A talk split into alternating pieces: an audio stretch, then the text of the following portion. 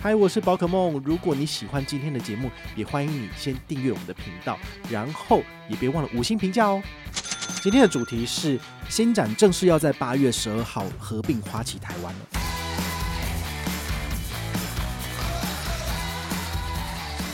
那通常银行为了要留住客户，他总不可能买进来的这些客户，如果最后全部都把他就是都赶出去，都捡光光，那这样就没有意义。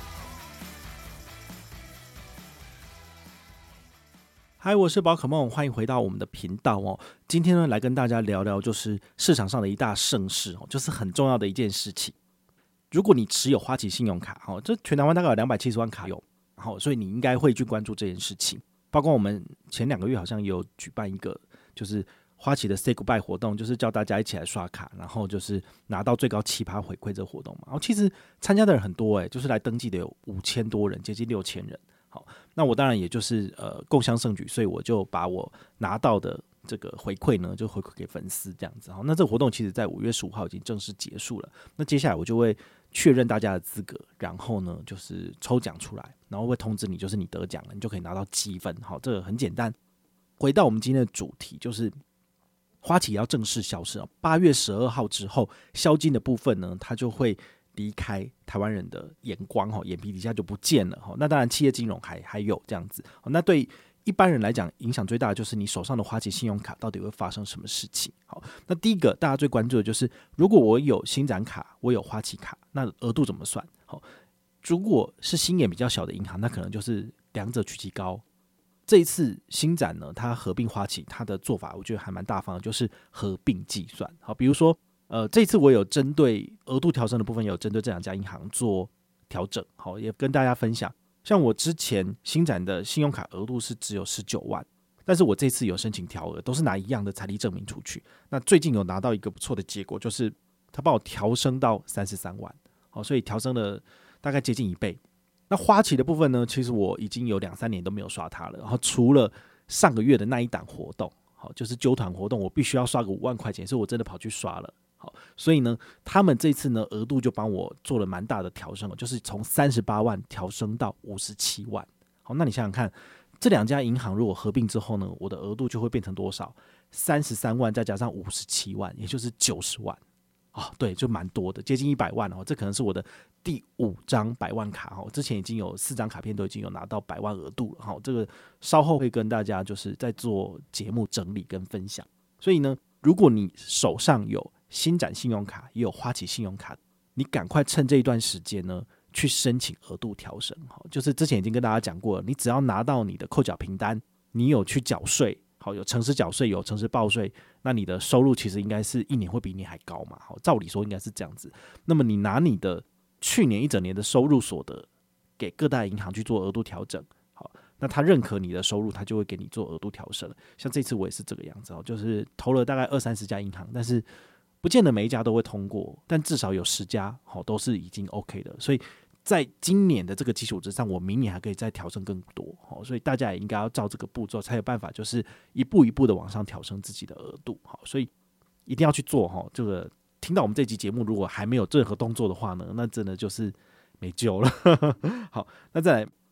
花旗的信用卡里面有一些什么红利点数啊，然后还有现金回馈，还有里程之类的，这个会不会有影响啊？哈，我自己看了一下它的官方的公告页面，其实基本上都是延续的，没有任何的影响。但如果你已经不想要跟星展有任何往来的，我会建议你就是赶快把点数清一清，然后你就可以去停卡了。好，但如果你是要拿到额额度相加的部分，那你就不用停卡，你就是等。等到八月十二号之后呢，他可能会换发一张新的卡片给你。那你花旗旧的卡片呢，就可以就是呃拿到新卡之后，旧卡就可以停掉了。好，那这样你就可以跟花旗就是正式的说再见，这样子。好，那再来，大家很关注的就是，诶，我的信用卡不是都会每年产生年费吗？那花旗的信用卡它的年费。标准其实蛮低的，比如说我只要电子账单再加认刷一笔，诶，我就可以免年费了。那是不是新展也完全盖瓜承受呢？哈，这一块我特别进去他的网页看哈，我发现他更大方，就是像有的卡片是要一年刷六万，或者是电子账单加认刷一笔，他就帮你改成一年只要刷三万，或者是电子账单就免年费了。好，所以等于是你拿到了新的卡片之后呢，你不理他。你只要有电子账单的情况之下，你都不会出年费。好，所以这点我觉得是蛮好的。跟大家分享我自己的这个经验哦，我自己持有的花旗信用卡，全家人加起来三十几张，哦，我自己可能就二十几张这样子。那我已经有超过一年以上都没有刷他的卡片了，但他也没有出任何年费，所以只要是电子账单，基本上花旗都还蛮大方的。好，所以这一点呢，就是呃，我们一码归一码来讲，他这一点可能对老客户就还好，好就不会太严苛。所以如果你手上有几张花旗信用卡的，请你主动申请成电子账单。那转换过去新展的话呢，它也直接概括承受为电子账单，你就不用担心年费的问题。好，所以这个是很重要的。那还有一个问题哦，就是你手上如果是花旗环旅世界卡，哦，你是累积里程的，换到新展之后到底会变什么呢？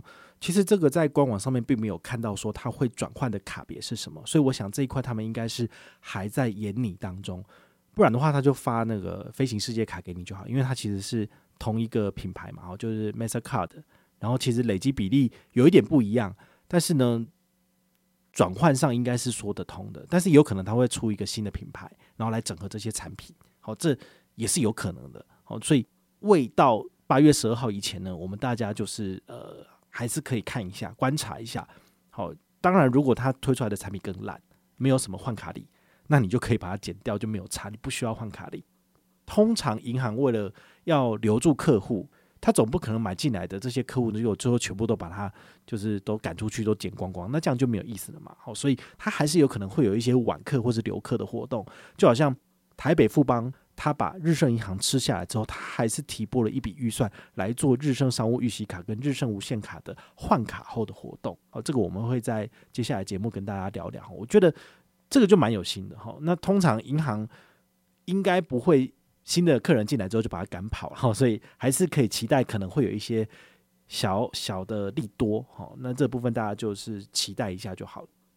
那再来就是花旗它的银行账户啊，好，它也会转换成相对应的这个新起数位账户之类的。好，除此之外的话，就是我们大家在网络上面很喜欢的，就是所谓的花旗 Mastercard 这个千账金融卡。哦，它的很大的特色就是要退税神卡。怎么说呢？我们都知道，其实信用卡退税是不是也会被收取手续费？Mastercard 比较特别是说，它会退你手续费。那 Visa 的话呢，它比较务实一点，它就会收手续费。所以大家在选择这个刷退的信用卡的时候，通常都会尽量选择那种就是诶，刷卡没有回馈的，因为刷卡没有回馈，它就不会扣你的额外回馈。你想想看哦，如果你用的是海外三趴的回馈去做所谓的退刷卡，那么银行在收到这笔退税的话，他会觉得说，哎，你这是负向消费，所以我给你的点数是不是要收回来？所以你除了一点五趴交易手续费可能要被额外收取之外，你可能还要再付三趴的这个回馈吐回去给银行。所以呢，比较聪明的做法是，你在海外好要做退税的动作的话，你可以拿像这种刷卡不会有任何回馈的。花旗 Mastercard 这个千账金融卡，好来做退刷的动作，那他到时候退到你账上就是现金了，对，好，因为你是你连接账户的钱嘛，那你也不会被收取额外的费用，好，这个是所谓的退税神卡，还不错。那现在他被新展承接了之后呢，新展是有说他们要发这个 Mastercard 的签账卡，好，那在没有任何回馈的情况之下，它可能还是一个不错的退税神卡，所以这点大家还是可以就是持续去关注一下。那如果你现在要拿到这张退税神卡，好，等于是以后才会换发过去嘛。好，毕竟新展的这个数位账户、新展的银行账户其实不好开。现在因为诈骗猖獗的缘故，哈，尽管会对于各大银行开放民众就是申请开户这件事情是把关越来越严了。所以你现在要去开新展的户头，可能也没那么简单。那相对。你要去开花旗户头，可能也更不简单了。